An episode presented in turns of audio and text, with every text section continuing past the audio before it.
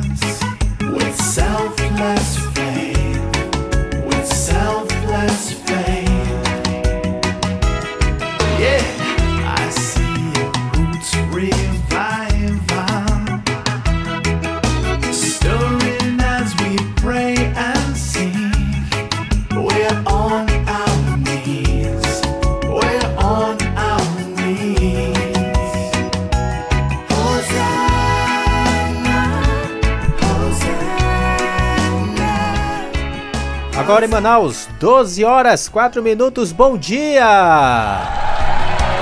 Chegando na frequência de 105.5, o programa Caldeirada está de volta. Olha só que saudade de todos vocês que sempre nos acompanham nas tardes da Rádio Câmara na frequência de 105.5.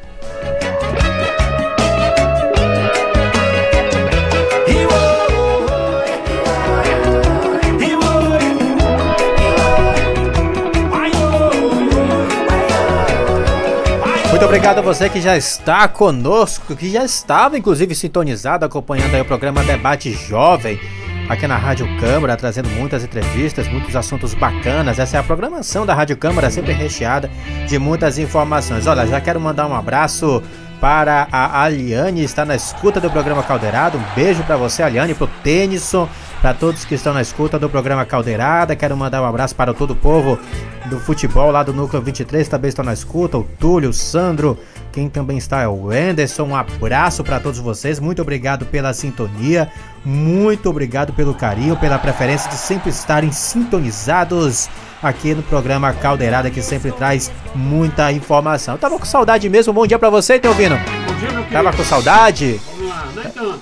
Nem tanto? Ah, tava, tava na. Trabalho. Tava na sombra e água fresca, né? Era, agora, agora, agora. Entre aspas, né? Entre aspas. Hã? Bem fresco. Só na água de coco? Era. Agora parece que vai ficar no sol. Olha, bom dia pra você, bom trabalho, tá, meu querido? Olá, meu querido. Daqui a pouco eu vou pedir pra Imina Batista, nossa querida produtora, produtora, comprar uma água de coco pra você, bem geladinha. Mas é claro que você paga, tá? Desembolsa esse dinheiro aí, que eu sei que você trabalha muito, é uma pessoa rica, cheia do dinheiro. É, então vamos, vamos já desembolsar esse valor. Estamos aí ao som de Cristafari, na frequência de 105.5, esse reggae gostoso, já nesse clima de sexta-feira que está muito delicioso, um clima agradável, um clima bacana, né?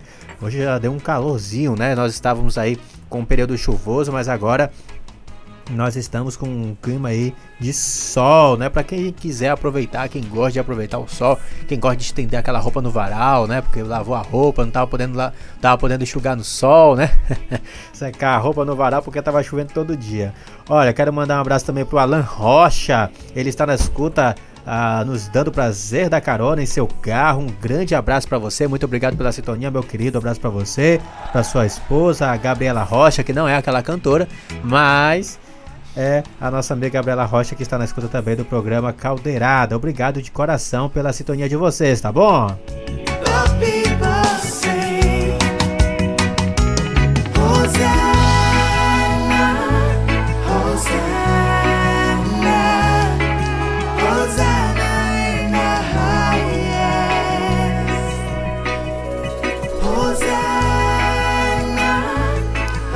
Estamos aí entrando no mês novembro, na verdade já entramos no mês novembro azul, né? Já estamos aqui no dia 11. Ah, o programa Caldeirada é o primeiro programa Caldeirada após o período do processo eleitoral. Só lembrando que estávamos aí nesse pequeno recesso do processo eleitoral, porque as, todas as, as propagandas eleitorais estavam entrando aí num horário, né? Que compreendem aí entre 11 e meio-dia e portanto nós estávamos aí é, impossibilitados de, re de, realizar o programa Caldeirada que volta e já volta falando com de um assunto muito importante que é o Novembro Azul, câncer de próstata. É um assunto que nós vamos abordar a partir de agora. Quem está conosco é o Dr. Flávio Antunes, mestre coordenador da disciplina de Urologia da Faculdade de Medicina da UFAM, que é a Universidade Federal do Amazonas, e sócio proprietário da Clínica Urocentro Manaus. Seja bem-vindo ao programa Caldeirada, é uma honra tê-lo aqui. Bom dia, Tiago. Bom dia a todos aí que acompanham o programa. É um prazer, uma satisfação estar falando sobre esse assunto e ajudando a esclarecer um pouquinho as pessoas. É um assunto que nós temos que abordar, né, doutor? Porque ainda existe ainda aquele preconceito, não sei como é que está agora, né? Eu confesso que eu ainda não tenho 40, né? Tô caminhando para lá, né? Sim. Tenho 30 e, 30 e alguns, né? 36 anos, já estou chegando na idade. Mas é um assunto que ainda gera um pouco de preconceito, né? Querendo ou não, apesar de todas as informações, de todo o trabalho que é feito, principalmente no mês de novembro azul, que tem um mês específico para isso, ainda tem aquele preconceitozinho básico, né? Sim, Tiago. Infelizmente as pessoas ainda tem alguns homens ainda têm um certo receio, né? Uhum. Isso melhorou, a gente tem que dizer isso, que melhorou bastante nos últimos anos. As campanhas que todos nós urologistas temos participado ativamente tem ajudado a melhorar, a esclarecer melhor as pessoas, os homens. Alguns homens ainda têm um certo preconceito, um certo receio, que não, pode dizer para você que na grande maioria das vezes, depois que a gente, principalmente o preconceito está relacionado com a questão do exame do uhum. toque, né? Então, depois que a gente faz esse exame, os homens todos dizem: Poxa, doutor, eu achei que era tão mais complicado, que ia doer, que ia ser dolorido. E na verdade foi tranquilo, um exame super rápido que não mexe em nada com a masculinidade do homem, que não traz nenhum tipo de problema, muito pelo contrário, né?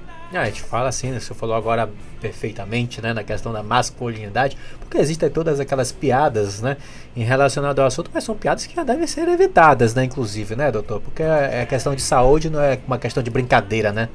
É, eu penso que depende muito de cada pessoa, né? Quando uhum. a pessoa é, é já gosta de brincar, é uma pessoa mais bem-humorada, de repente uma brincadeira pode até ajudar, né? Mas em muitos casos eu concordo com você realmente que é, as pessoas não, não, às vezes não gostam e, e uhum. você de falar de saúde, de se cuidar, muitas vezes pode misturar os assuntos e acabar não dando muito certo, né? Uhum. Agora a atenção integral da saúde do homem, ela foi implementada recente, inclusive, né? Eu posso dizer que foi recente, foi em 2009, né? É, é, essa saúde do homem é, é bom a gente salutar, porque o homem já por natureza não tem aquela predisposição de fazer aquelas consultas periódicas. Confesso que eu sou um deles, às vezes demoro muito a procurar o médico. Os homens sempre, têm a tendência de procurar o médico nos casos de última hora, né? Quando tá doendo muito e para valer, né? Quando tá sentindo alguma coisa, quando tá tendo algum problema, né? Tem trabalhos mostrando que as mulheres, muitas vezes, até muito, 50, tem trabalho mostrando até 70% é, menos, elas, os homens procuram menos os as consultas médicas de forma preventiva, sem estar sentindo nada, do que as mulheres. As mulheres elas já têm uma cultura desde pequena, da mãe levar ao médico, depois na adolescência leva no ginecologista. Uhum. Então as mulheres elas já estão muito mais preparadas, mais conscientes da importância de se fazer o exame preventivo. Né? Então, uhum. é, muitas vezes, no dia a dia até do consultório, a gente vê que as mulheres é que levam seus esposos, os seus pais, os seus irmãos, e, e, ajudam bastante nesses diagnósticos, nessas avaliações. Né? Elas, no dia a dia do consultório, a gente pode dizer que talvez metade ou até um pouco mais das consultas dos homens são as mulheres que levam. Uhum. A gente pode dizer que é uma questão cultural, então? Por exemplo, o pai e a mãe já deveriam criar essa cultura no filho desde cedo, de estar tá indo ao médico, procurar, levá-lo. Com certeza, Tiago. Isso é uma questão cultural e a gente vê que as meninas elas já são acostumadas desde pequenas a irem ao médico. E os meninos ainda não são. Então é preciso melhorar. A Sociedade Brasileira de Urologia também tem feito campanhas. O mês de setembro é um mês que a, a Sociedade Brasileira de Urologia dedica para a saúde do adolescente. Então o adolescente ele tem problemas, ou ele pode ter doenças próprias dessa faixa etária, que é importante ele estar tá também procurando o urologista. E também as crianças pequenas, os bebezinhos, as mães devem levar já desde criança os meninos no urologista para fazer uma avaliação. Ah, é. Eu, a gente tem uma ideia de que o urologista só se procura, só se procura numa idade mais avançada. Mas não, né, então, né? Não, desde criança. Eu posso dizer para você algumas situações aqui que são específicas da, dos recém-nascidos, das crianças pequenas, que podem trazer consequências lá na frente. Por exemplo, quando o testículo nasce fora da bolsa. Então, uhum. quando isso acontece, até um ano de idade é preciso resolver esse problema, porque senão ele pode ter consequências lá na frente, como chance maior de ter um tumor até um câncer de testículo, como alteração da produção dos espermatozoides e dificuldade de ter filhos lá na frente. Então, uhum.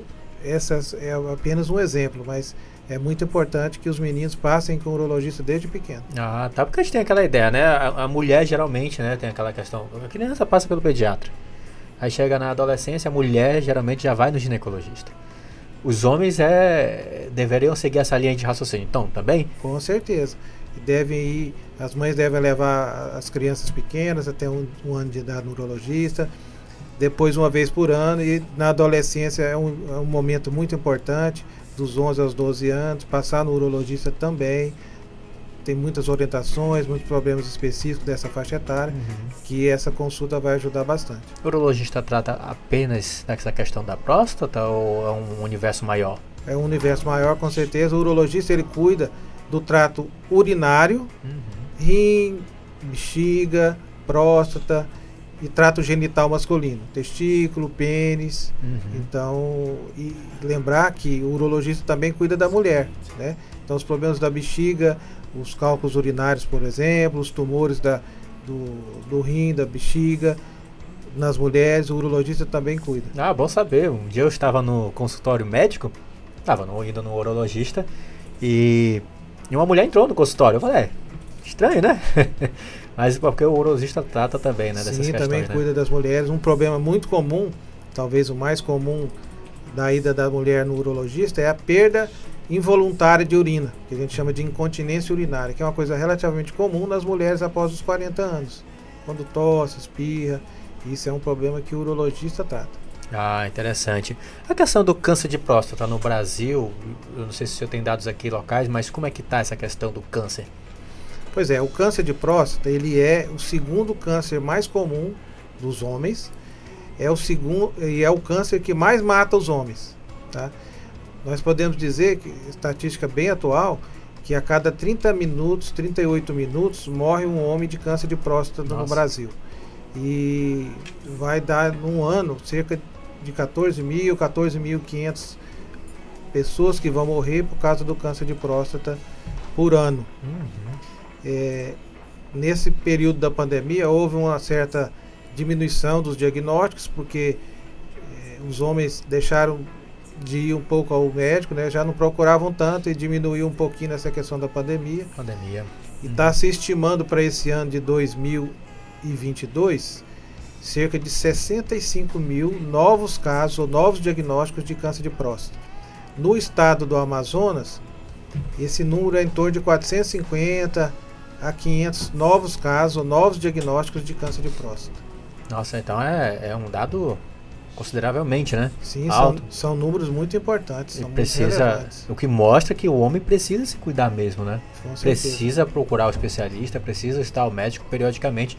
Identificar mais cedo é, é o ideal, né, doutor? Muito importante. Essa é uma mensagem, Tiago, que, que a gente, eu acho que a mensagem principal dessa questão da prevenção do câncer de próstata é que o câncer de próstata, nas fases iniciais, ele não dá sintomas.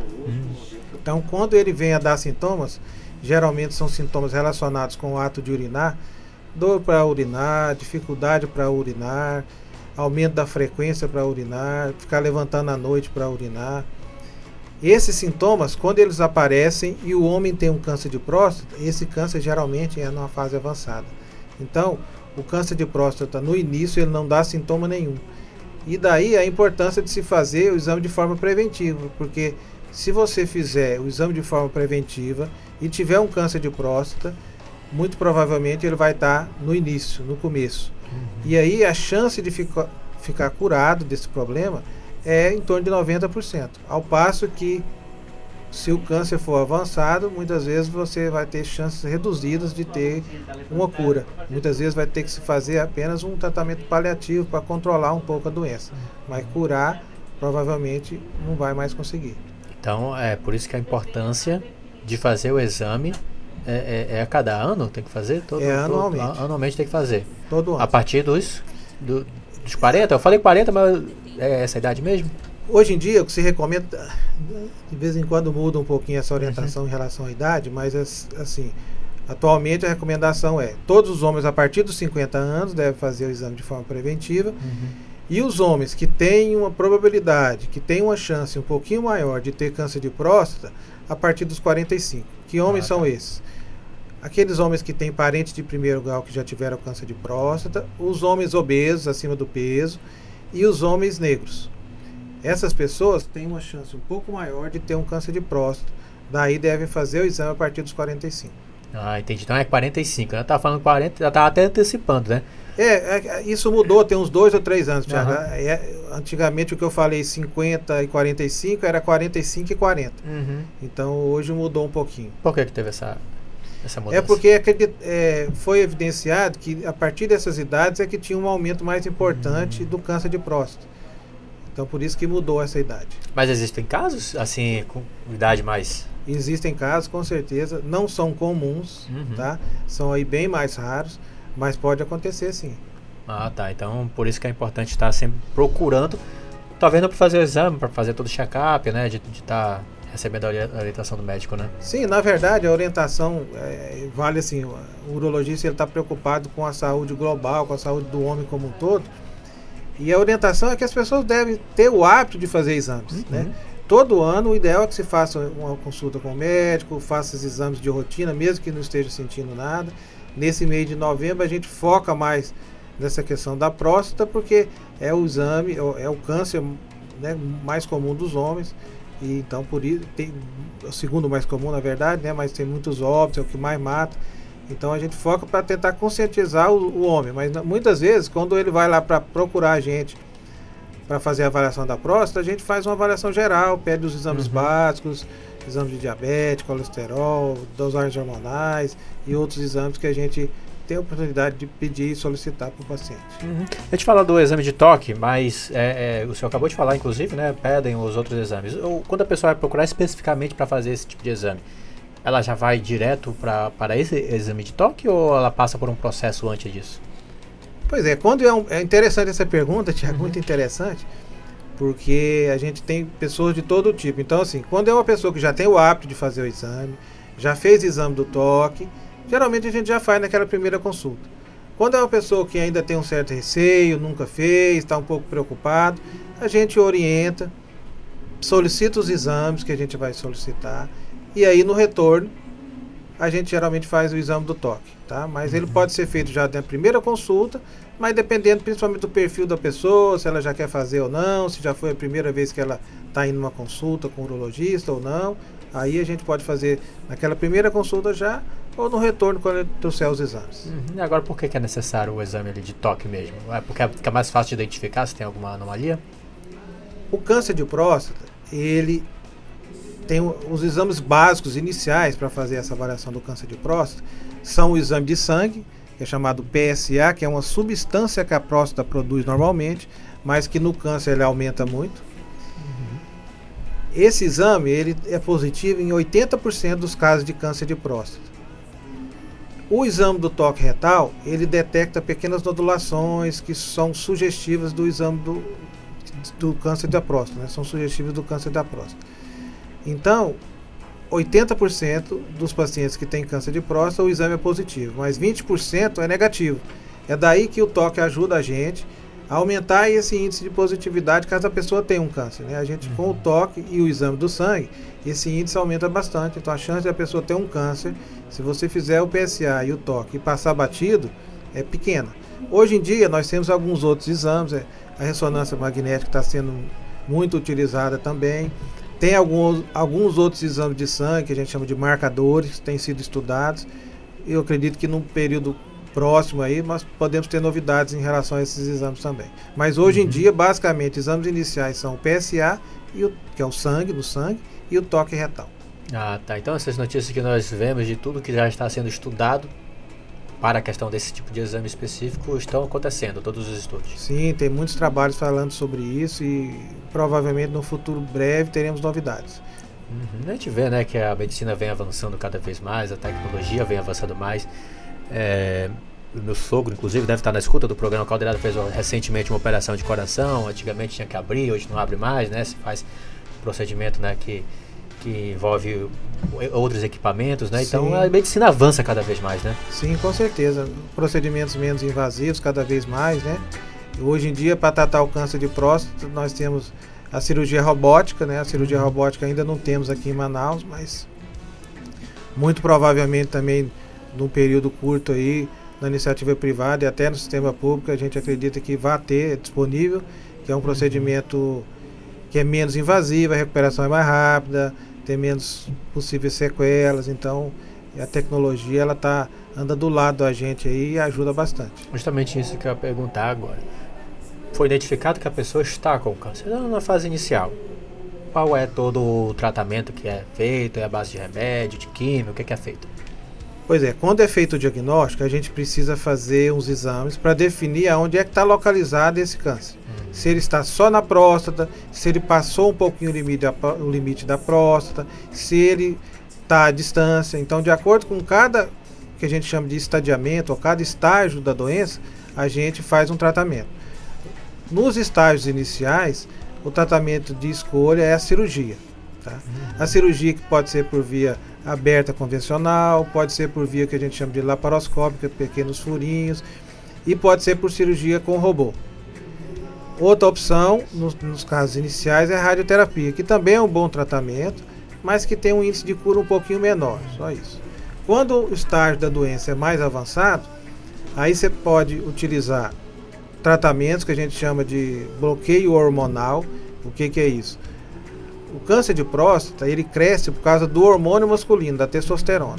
Então a gente, quando tem um, um tumor avançado, a gente para controlar o crescimento da doença, não tem mais expectativa de cura nesses casos, a gente usa remédio para bloquear a testosterona, ou você faz uma cirurgia no testículo para fazer uma raspagem do testículo, tirar aquele tecido que produz a testosterona. Então esse, esses procedimentos e o remédio geralmente tem um bom, um bom, uma boa ação no sentido de controlar a doença, diminuir o crescimento dela, mas não, não, não tem mais a expectativa, a expectativa de curar. De cura. É. Mas prolonga ali a. Mas prolonga a vida, sim. A grande maioria das vezes, sim. Aí você pode fazer alguns casos de, de quimioterapia, alguns outros casos de radioterapia associada também. Pode fazer mais de um tratamento no mesmo caso. Uhum. Aí depende de caso a caso. É, mas aí é, é o que o senhor falou, né?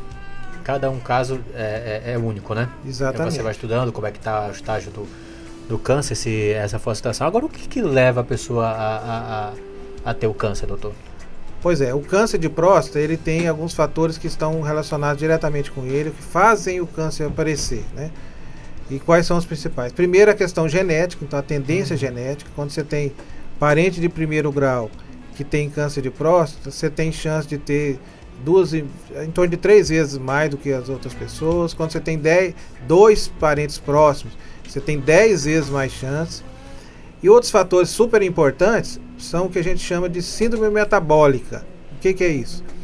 É aumento da glicose, do diabetes, aumento do colesterol, do triglicerídeo, obesidade, sedentarismo, falta de atividade física. São fatores que estão relacionados com alguns tipos de câncer e no câncer de próstata são muito importantes. Então isso está provado cientificamente que esses fatores aumentam a chance de se ter um câncer de próstata. Então por isso que é importante, né? As pessoas hoje elas já estão mais conscientes, nós vemos que as pessoas praticam mais a, a atividade física, né? Pessoal da caminhada ou de dar uma corridinha ali. Aqui, mas é preciso mais, né, doutor? Sim, com certeza. Essa questão é muito relevante, porque antigamente a gente acreditava que está acima do peso, não, tá, não, não tem uma alimentação adequada, estava relacionado principalmente com as doenças do coração, né? Uhum. Aumentava colesterol, tinha diabetes. Mas hoje em dia a gente sabe que além disso, essas situações levam ao, a um risco de ter câncer, né? Então, e câncer de próstata principalmente. Então é muito importante que as pessoas tenham noção de que é fundamental se fazer atividade física regular, é, ter uma alimentação adequada, fazer pelo menos três a quatro vezes uma caminhada por semana, no mínimo uhum. 40, 50 minutos. Então é muito importante é, se cuidar, né? Até para prevenir, né? Porque muitas pessoas têm a, a a, o medo de pegar o câncer. Né? Se você for fazer uma pesquisa, fazer uma pesquisa de campo, com certeza qual é a doença que você tem mais medo? Eu acho que a primeira, primeira resposta vai ser câncer.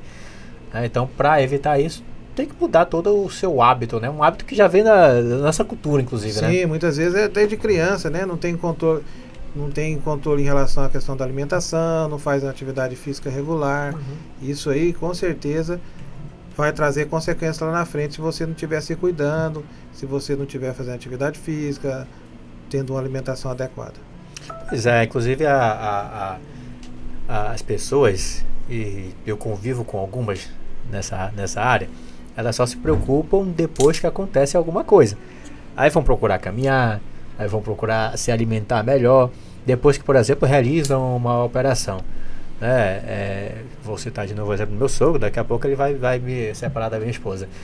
Mas foi procurar alimentação saudável após a operação. O que a gente deveria ser, deveria ser o contrário, né, doutor? Deveria procurar se tratar, se cuidar antes e os índices seriam bem menores, né? Com certeza, essa é uma questão muito importante. É, fazer atividade física, ter uma alimentação adequada, é prevenção para ter problema lá na frente. E são vários tipos de problema, né? Tanto essa. Então, ser obeso, ter colesterol alto, ter diabetes, não fazer atividade física, aumenta risco de infarto do coração, uhum. aumenta o risco de ter um acidente vascular cerebral, né, o derrame, e aumenta o risco de ter câncer. Então é muito importante fazer prevenção. E a prevenção pode parecer uma coisa básica, simples, mas que muita gente ainda não faz, né? Então, uhum. alimentação adequada e atividade física é importantíssimo para prevenir problemas de saúde no futuro. Uhum. O senhor atua há quantos anos já? Eu já, eu, eu já sou, eu tenho já 22 anos, 23 anos de formato uhum. e como urologista 16 anos. 16 anos já viu muita coisa, né? Com certeza. Já, já, já tratou casos assim excepcionais, alguma coisa diferente, um, um jovem que, que teve esse problema, essa dificuldade na questão do câncer? Já, já, já tive um paciente que tinha 42, 40 anos com câncer de uhum. próstata, que era mais jovem, e a gente vê é, pacientes com câncer de próstata avançado, que às vezes não, não quis tratar, se negou aí no médico fazer aquela consulta de rotina. A gente também tem pacientes que pacientes que fazem exame preventivo regularmente. Alguns tiveram câncer, mas como des descobriram, fizeram o diagnóstico na fase inicial do problema, fizeram a cirurgia, ficaram super bem, curados da doença. Uhum. Então, é, a gente já tem uma bagagem, um tempo, uma experiência profissional.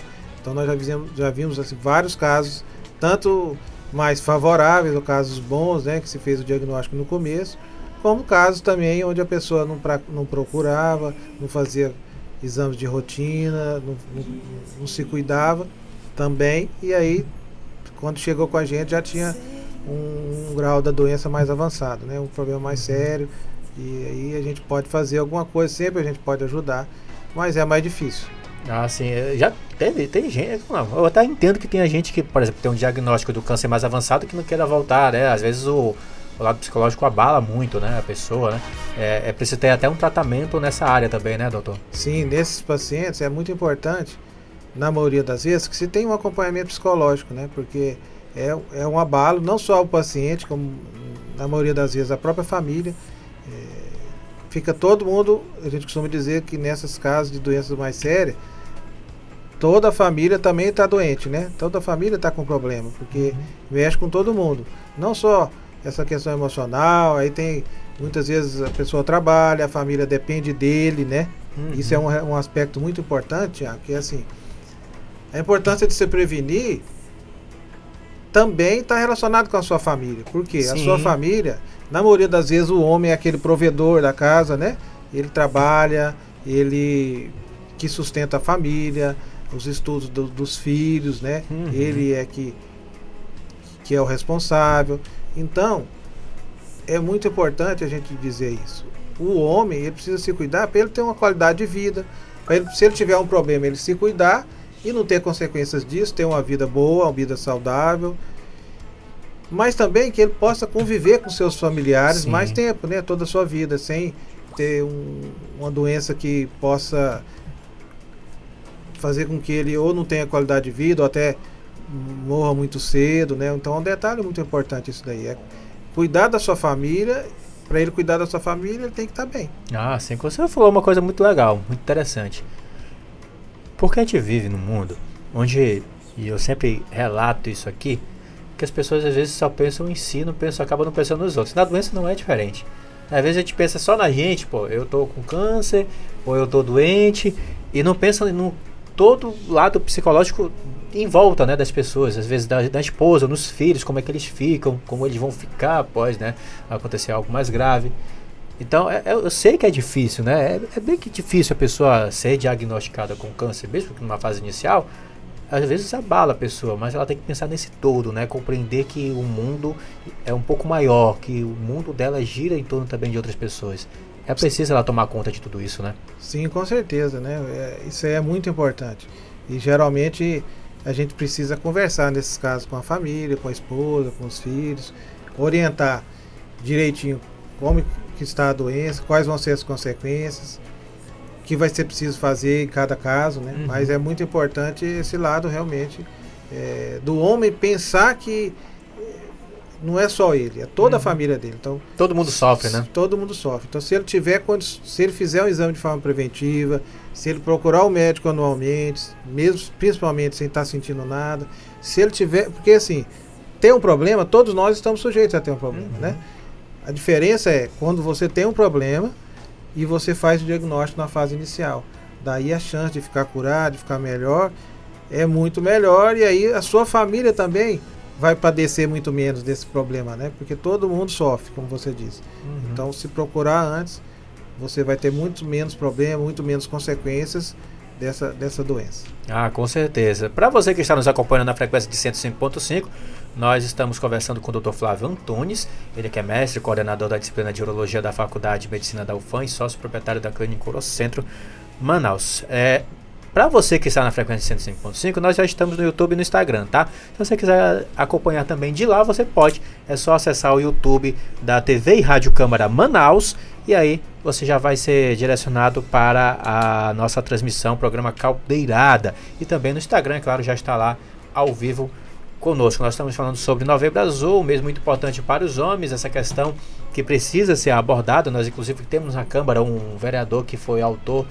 do, de um projeto de lei que trata sobre essa questão do Novembro Azul, de aumentar todas as campanhas, campanhas essas que são necessárias, né? O vereador Luiz Mitoso, né, que foi o autor desse projeto de lei, inclusive é, fez alguns trabalhos para essa conscientização. Campanhas como essas são extremamente necessárias, né, doutor, para conscientizar os homens, né?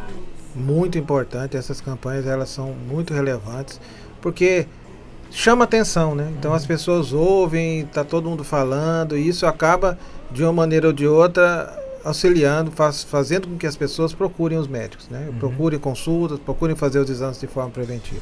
Eu não lembro agora, não vou recordar quando é que foi que surgiu o Novembro Azul. Eu lembro que o Outubro Rosa existe há um bom tempo, né? O Novembro Azul, a origem dele foi em 2011.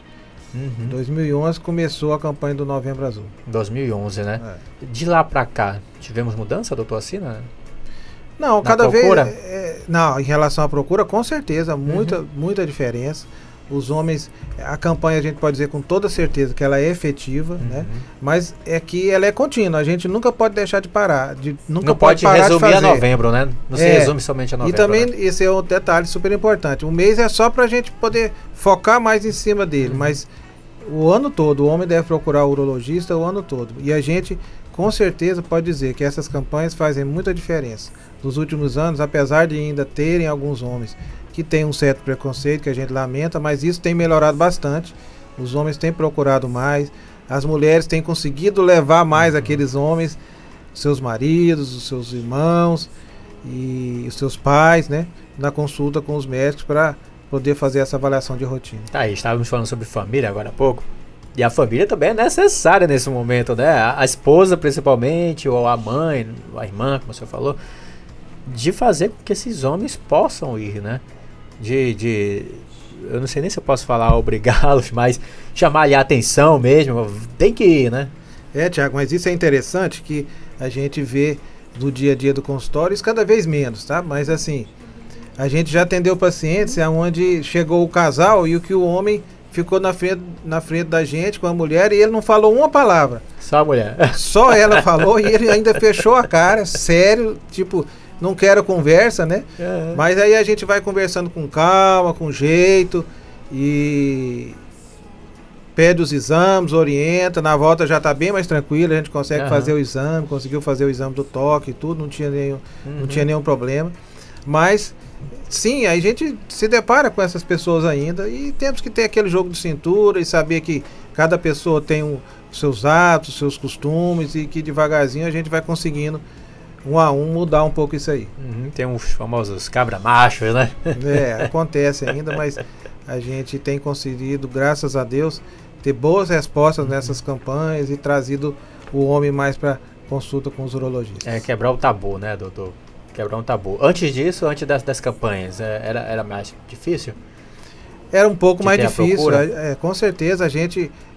Essas consultas de forma preventiva, como a gente preconiza hoje, era bem, bem menor. Hoje em dia as consultas de forma preventiva aumentaram, não tenho dúvida nenhuma, até porque essa questão de fica ali martelando na cabeça das pessoas, né? E todo uhum. mundo está ouvindo. Impossível no todos os meios de comunicação, todo mundo falando muito sobre o assunto, não tem como passar em branco. Então, isso com certeza aumenta o movimento para fazer as consultas preventivas no, com o urologista. Uhum. Existe um aumento aí na, no, no, mês de novembro, especificamente, da, da procura? Se houver que há algum aumento? Existem campanhas que a gente faz sempre nas rede, na rede pública que tem é, uma procura grande, que são. Então, com certeza a gente pode dizer que esses casos aí já, já são representativos para a gente dizer que tem aumento. Uhum. E nos consultórios privados também, sim, a gente pode dizer que tem aumento. A, da procura nesse mês de novembro. Ah, então isso é importante, né? Saber que as campanhas, como o senhor disse, estão sendo de forma efetiva, estão sendo bem, estão aumentando e contribuindo para que os homens possam ir procurar as clínicas para se cuidar.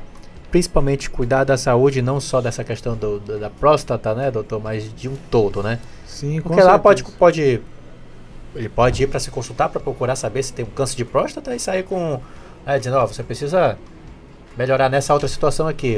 Acho que tá, tá, tá, tá tudo ok, né? Sim, de repente, ó, a glicose está alta, cuidado com diabetes, ou o colesterol está alto, tome cuidado, tem mais chance de ter um infarto, se cuide, tome remédio eventualmente, uhum. alimentação e tantas outras situações, né? Para chegar ao urologista precisa passar por outro médico ou ele já pode ser na, diretamente? Na rede pública, geralmente o, o, a pessoa tem que procurar a rede básica, unidades básicas de saúde, e se tiver alguma alteração, algum problema, o colega encaminha para o urologista.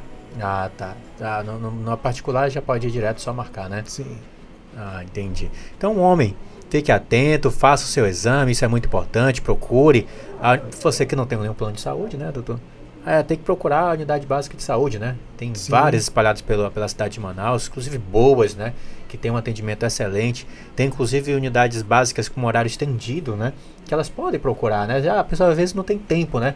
Ah, na verdade, a maioria das desculpas são que não temos tempo, né? É abrir algumas unidades básicas em horário estendido justamente para essas pessoas que não têm esse tempo, né, doutor? Sim, com certeza. Não, não dá para ter essa desculpa. Às vezes você tem, pode ter um, uma dificuldade ou outra, mas nos últimos anos melhorou bastante essas, os atendimentos na rede pública. Eu acho que não dá para ter essa desculpa, não. Procure, marque sua consulta, passe com o clínico, caso ele veja necessidade, ele encaminha uhum. e a consulta com o urologista. Ah, se tiver que atrasar um pouquinho ali o trabalho, né, de, de ir pro trabalho, vai ganhar lá um, o que fala, como é que é? Não é o atestado o de comparecimento, né? De a declaração de comparecimento, mas a gente tem que entender, eu me coloco nesse meio como homem, né? Tem que entender que a saúde ela tem que estar. Tá, sem saúde a gente não trabalha, não, não desenvolve nada. Pode até morrer e aí outra pessoa te substitui no trabalho, né? Por isso que é bom cuidar da saúde para que você possa continuar trabalhando, provendo a família, né? Doutor? Sim, eu costumo dizer que a gente só lembra da saúde quando a gente tem algum problema. Uhum. Né? Quando a saúde está com algum tá dando algum defeito, está com algum problema. Aí é que a gente vai lembrar da saúde, ou vai lembrar que o tanto que ter saúde é importante, né? E eu, como eu digo, ter algum problema, todos nós estamos sujeitos. A questão é, se você se cuidar, você primeiro vai ter uma chance menor. E segundo, se tiver algum problema, esse problema vai ser diagnosticado numa fase inicial, no começo. Aí a chance de ficar melhor, sem ter problemas desses tratamentos, principalmente na questão do câncer, é muito maior. É, foi o que eu estava comentando até no começo do programa, né? Às vezes o homem procura. Eu, tem algumas mulheres que também são assim, né? Ela deixa procurar o médico quando tem aquela dor que não para. Aí, ah, inclusive, se automedicam, né? Para ver se para e não para, aí é o jeito de ir para o hospital, né? Às vezes as pessoas elas têm até ainda um pouco hoje de receio, e acho que até hoje ainda mais por conta da pandemia, né, doutor?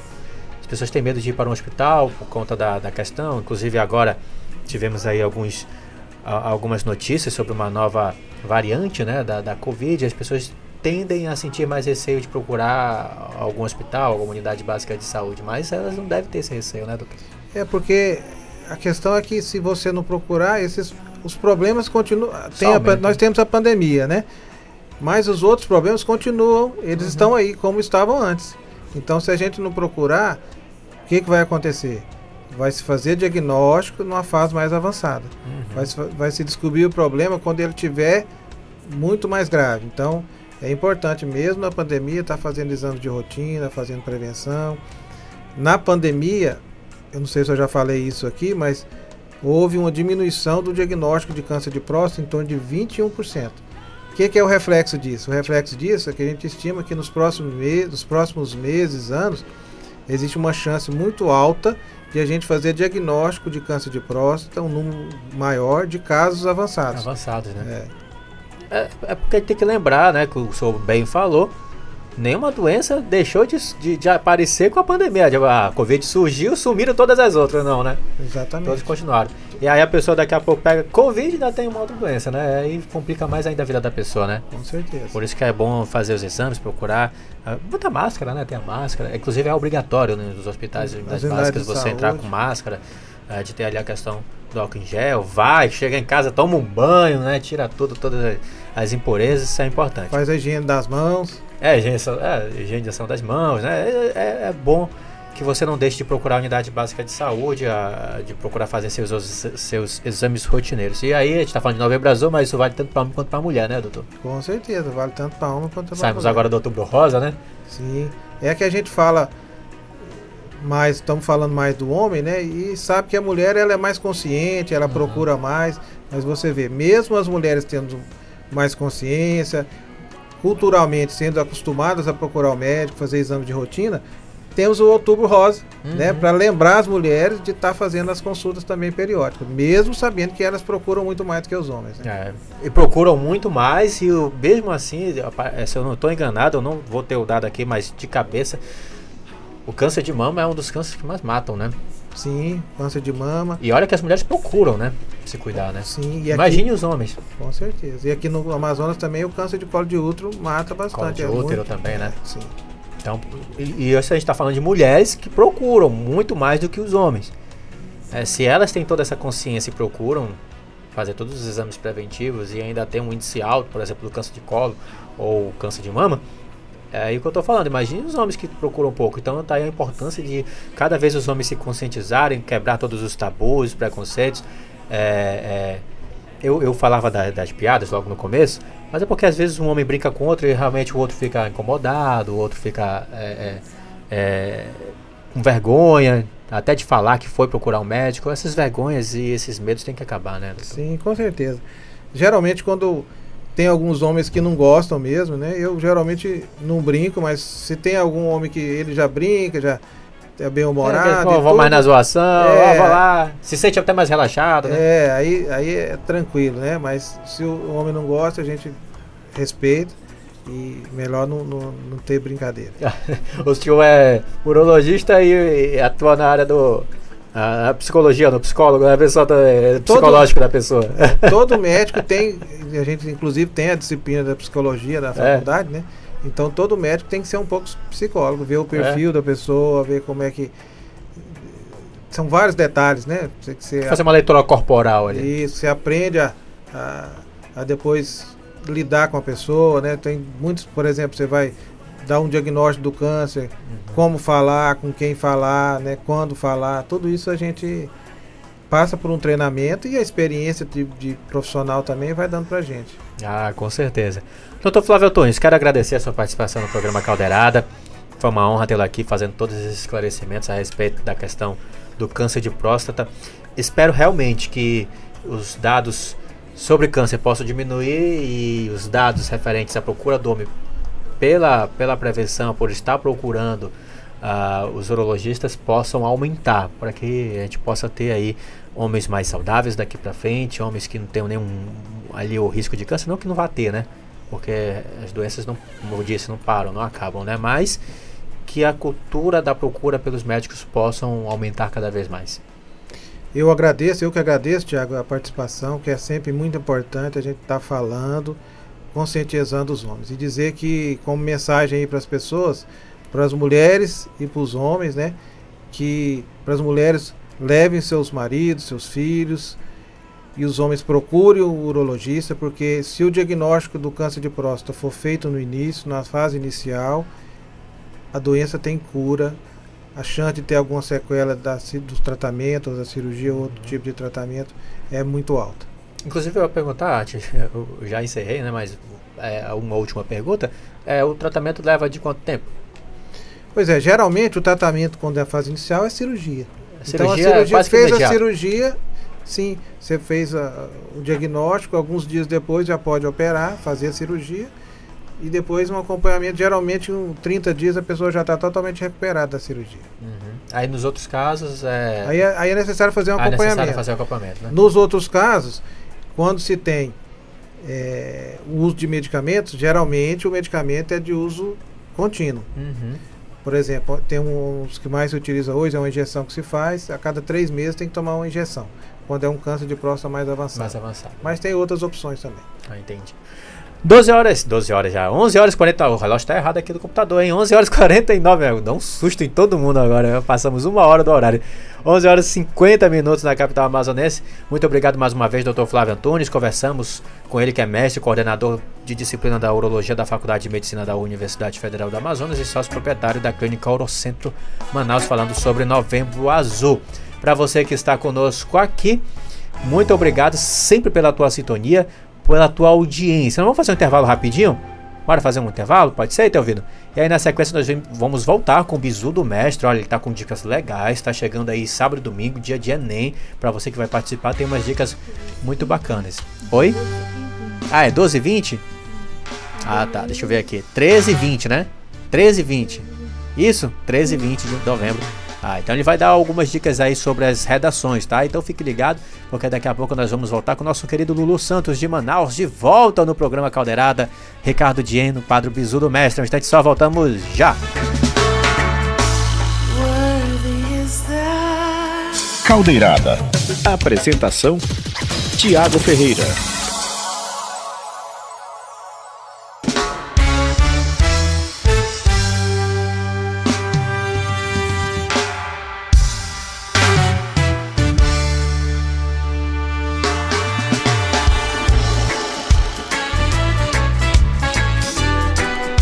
12 horas e 54 minutos, programa Caldeirada na frequência de 105.5. Gente, tô, tô olhando para esse relógio do computador.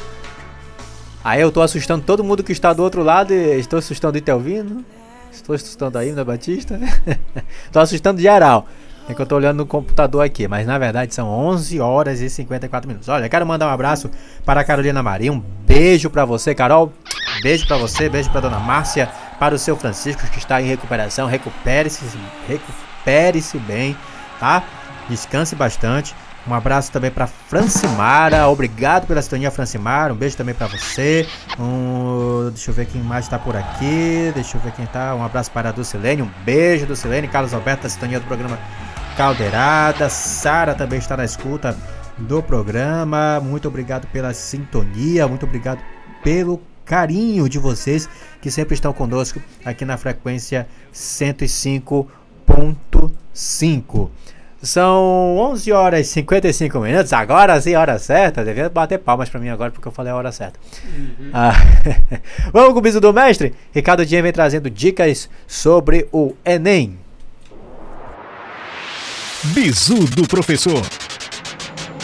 Com Ricardo Dian. Então vamos começar falando sim. sobre quantas linhas deve ter uma redação. A redação ela deve compreender no mínimo de 8 linhas e no máximo de 30, é o ideal. Né? Mas temos que entender a questão desse número de linhas. Por quê? Tem tudo a ver com a estrutura da redação. A redação tem como estrutura básica três, três coisas. Vamos lá. Temos a introdução, temos o desenvolvimento e temos a conclusão. Isso nós estamos falando da, da redação dissertativa, certo? Dissertativa argumentativa. Então, vamos explicar cada um dos pontos. A introdução, ela tem como princípio você apresentar a situação. É, qual é o problema que você vai abordar né? E qual é o enfoque dado a isso? O desenvolvimento é quando você apresenta os argumentos. Então você vai pegar e colocar os prós, os contras e vai colocar seu ponto de vista sobre aquele assunto. E aí, finalmente, a conclusão, que é quando você fecha todo o texto, né, chegando a uma conclusão que você vai apresentar ao seu leitor. Então fica difícil você apresentar isso daí, que dá no mínimo três parágrafos, e normalmente entre cinco e seis parágrafos, é colocar somente oito linhas. Então, acima de oito linhas é o ideal. Na verdade, quanto mais próximo entre 25 e 30 linhas é melhor, certo? Bem, qualquer dúvida, vocês podem entrar em contato comigo pelo, pela mensagem direta no Instagram revisores_am, pelo e-mail revisores.am@gmail.com né? Ou pelo YouTube, Revisores Underline AM também. Gente, um abraço e até a próxima!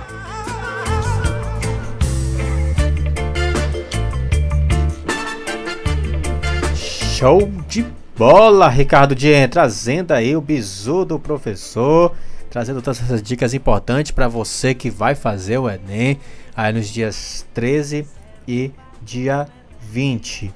É, é um domingo, mas é o domingo e o outro domingo, né? É, é o próximo domingo e o outro outro domingo. ai, ai, ai. São 11 horas e 58 minutos. Vamos encerrando o programa Caldeirada? Vamos encerrando o programa Caldeirada do dia de hoje. O primeiro programa Caldeirada, o retorno do programa Caldeirada. Vamos finalizar aí esses, esses próximos mês. Vamos trazer mais entrevistas legais, entrevistas com conteúdo. Vamos trazer vereadores. Vereadores estarão voltando também ao programa Caldeirada para que possam falar sobre seus projetos, sobre toda a sua atuação dentro do parlamento municipal. Então fique ligado porque tem muita informação boa aqui no programa Caldeirada, sempre às sextas-feiras, a partir das 11 horas, logo após o programa Debate Jovem né, que também traz uns assuntos muito bacanas aqui na frequência de 105.5. Querido ter ouvindo, muito obrigado pela sua operação de áudio. Mina Batista, minha produtora, chefe, Mor, produtora top das galáxias. Olha que são muitas galáxias, hein? Vai ser difícil achar uma produtora que nem essa. Olha lá. É, não é menor de idade não, hein? Ela não é menor de idade, não, tá? Eu sempre aviso. Muito obrigado, Vida Batista. Você é top.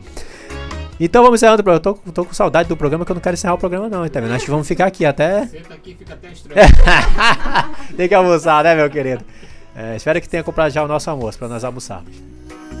Para você ouvinte, um ótimo fim de semana. Sempre lembre de curtir o fim de semana com bastante responsabilidade, tá? Cuide da sua vida, cuide da vida dos outros, cuide de todo mundo à sua volta. Vivemos num mundo que não deve ser egocêntrico, né? Temos que viver num mundo outrocêntrico, sempre cuidando uns dos outros. Então, um bom fim de semana, um abraço, fiquem com Deus e voltamos a nos encontrar na próxima sexta a partir das 11 horas com o programa Caldeirada, uma pitada de informação na hora do seu almoço. Tchau!